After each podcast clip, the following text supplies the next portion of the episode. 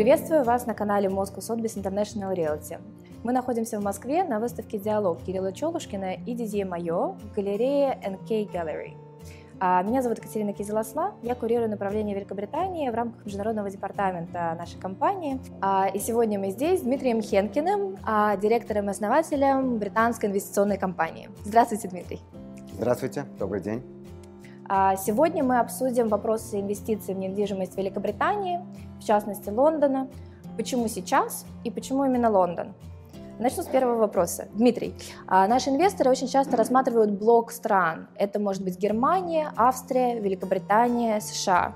А в каких случаях вы бы рекомендовали выбрать Великобританию и почему? Я думаю, что когда проницательный и сообразительный инвестор видит с собой перспективу входа в рынок, то есть приобретения каких-то объектов – с хорошим дисконтом, независимо от причины появления этого дисконта, конечно, он от такого искушения не сможет отказаться. Что я этим имею в виду? А, да, действительно, вы упомянули страны, блок стран, которые смело можно назвать рынками prime, высококачественными инвест-рынками. А, возможно, Лондон является наиболее prime из этих. Но на сегодняшний день, благодаря Брекзиту, Э, у нас есть очень дешевый стерлинг по отношению к другим валютам, и у нас есть очень дешевые кредитные ресурсы. Поэтому как раз и есть, э, образовалась такая возможность э, для инвесторов рассматривать Лондон именно сейчас. Что касается остальных упомянутых рынков, мне кажется, что они могут быть несколько переоценены на этом этапе и не содержат в себе особенного потенциала для роста в обозримом будущем. Поэтому Лондон именно сейчас. Соглашусь.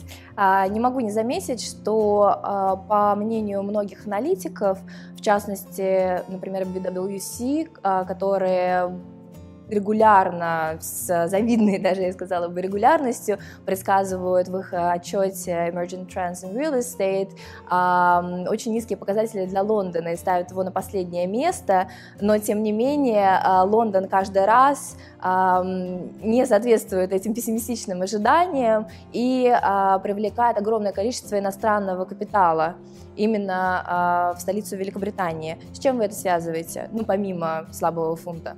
А, тут, я думаю, важно дифференцировать различные секторы недвижимости. Есть жилая недвижимость, есть коммерческая, безусловно.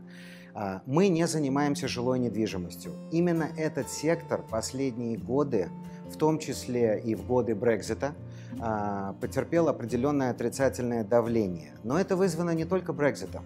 Это вызвано, по большому счету, достаточно тяжелыми новыми налоговыми мерами, которые английское правительство ввело как раз в отношении жилой недвижимости. Зачем это нужно было э, Англии? Э, дело в том, э, не секрет, что в Лондоне есть конкретный дефицит жилья для местных уважаемых англичан, и правительство захотело каким-то образом убавить пыл иностранных инвесторов, спрос на жилую недвижимость, э, для того, чтобы дать возможность местным жителям сделать свои приобретения. Это по поводу жилой недвижимости. Коммерческая, если контрастировать, а, не пострадала. Давайте посмотрим на офисные помещения в центральном Лондоне и не только в центральном. Продолжается очень высокая эм, эм, заполненность этих помещений а, одновременно с достаточно высокими арендными ставками. Они не падают, они наоборот растут. Стрит-ритейл, магазины, бары, рестораны, они пользуются благодатными условиями. Тут можно вернуться к дешевому стерлингу, который положительно повлиял на приток туризма. Дешевая валюта, больше туристов. А, так что все это еще раз подтверждает а, грамотность стратегии а, сосредоточенных инвестиций, я думаю, в коммерческую недвижимость и объясняет, почему Лондон остается на позиции номер один с точки зрения объема инвестиций в этот рынок – из года в год по сравнению с другими титанами этой индустрии. Давайте углубимся в вопрос коммерческой недвижимости. На рынке есть фактически две стратегии, если мы не рассматриваем development. Это Core Core Plus, более консервативный подход, когда вы покупаете а, один объект, сдаете его в аренду и получаете стабильный арендный доход на уровне там, от 3 до 7%. И есть более рисковый подход, стратегия value added, когда вы покупаете недооцененный объект, его реструктурируете, проводите development и перепродаете за более высокую сумму, чем достигаете доходность 10% и выше.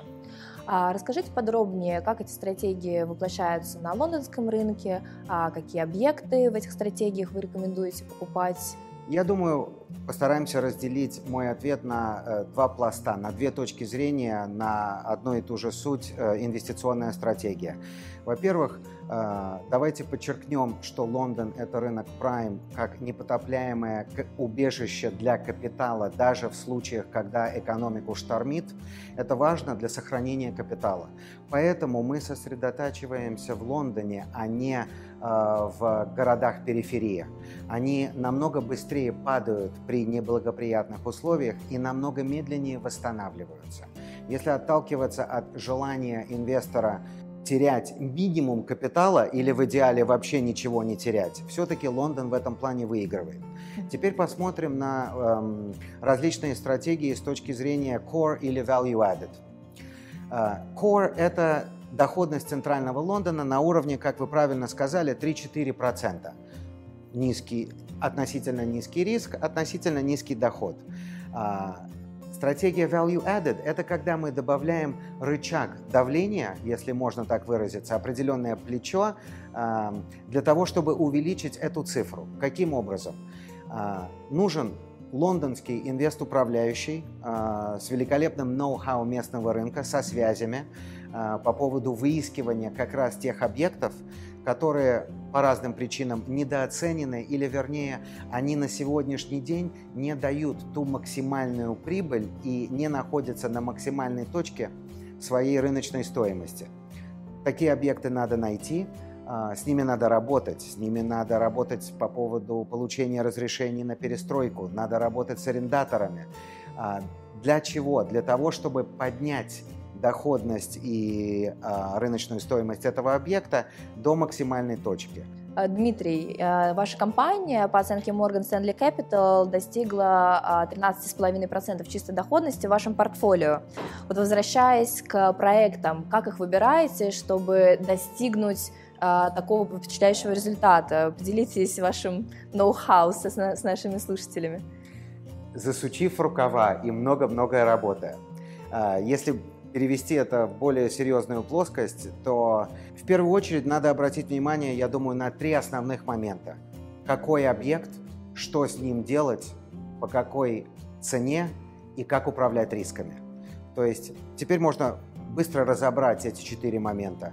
А, если говорить о выборе объекта, однозначно ваш лондонский инвест-управляющий должен заранее, рассматривая объект до покупки, уже видеть перспективы, что с ним можно сделать, получить необходимые консультации, каким образом можно увеличить площадь или увеличить доходность этого объекта, проанализировать арендатора.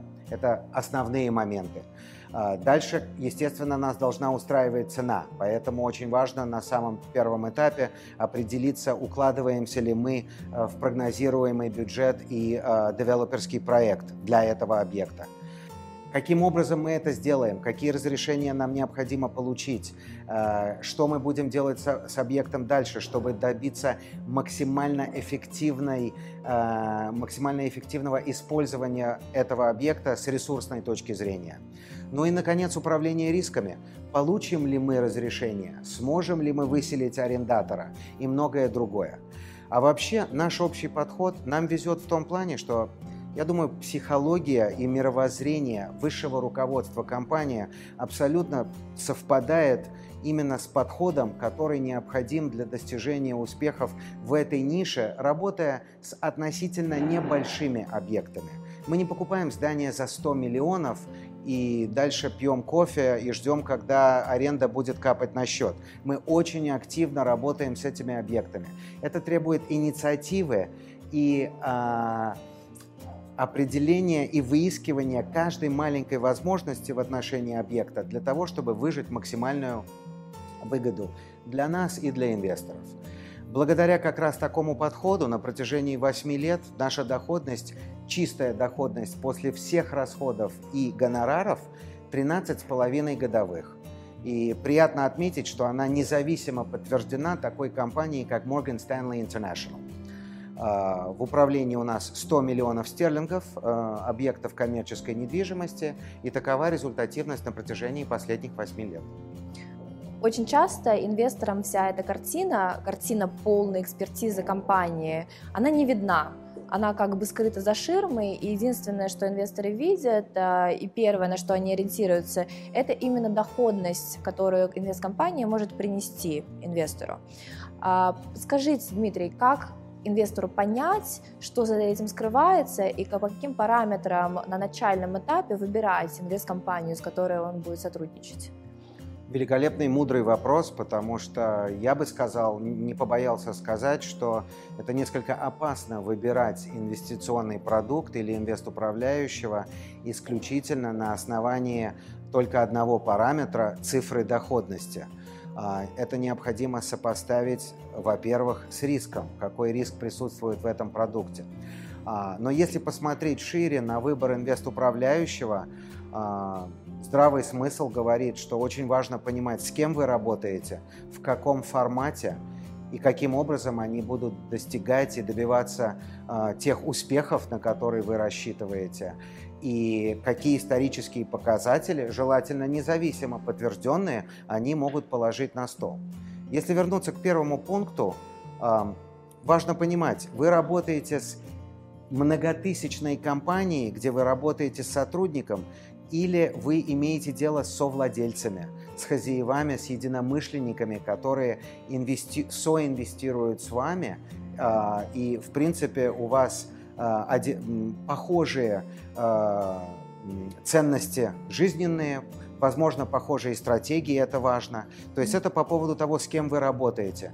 Что у них за спиной, какой опыт, сколько лет они работают, чем они могут это показать и доказать. Ну и, наконец, их экспертиза, каким образом они будут достигать этих обещанных успехов. Есть ли у них э, исторические показатели, есть ли у них э, конкретные при, э, примеры, э, сделанные работы. Э, пусть докажут свою правоту на деле и на цифрах. Так что очень важно рассмотреть вплотную, с кем вы будете работать и каким образом они будут выполнять свою, свой святой долг, а именно сбережение вашего капитала и обеспечение ожидаемой прибыли. Дмитрий, благодарю. А, надеюсь, что нашим клиентам после прослушивания этого интервью а, захотелось записаться на индивидуальную консультацию, больше узнать о инвестиционных возможностях на рынке Великобритании и Лондона. Мы рады организовать как консультацию с нами, так и с участием Дмитрия а, и других наших партнеров. Если у вас есть новые темы для нашего канала, оставляйте их в комментариях, подписывайтесь на наш канал – Ставьте лайки и нажимайте на колокольчик, чтобы не пропустить новые видео. Спасибо!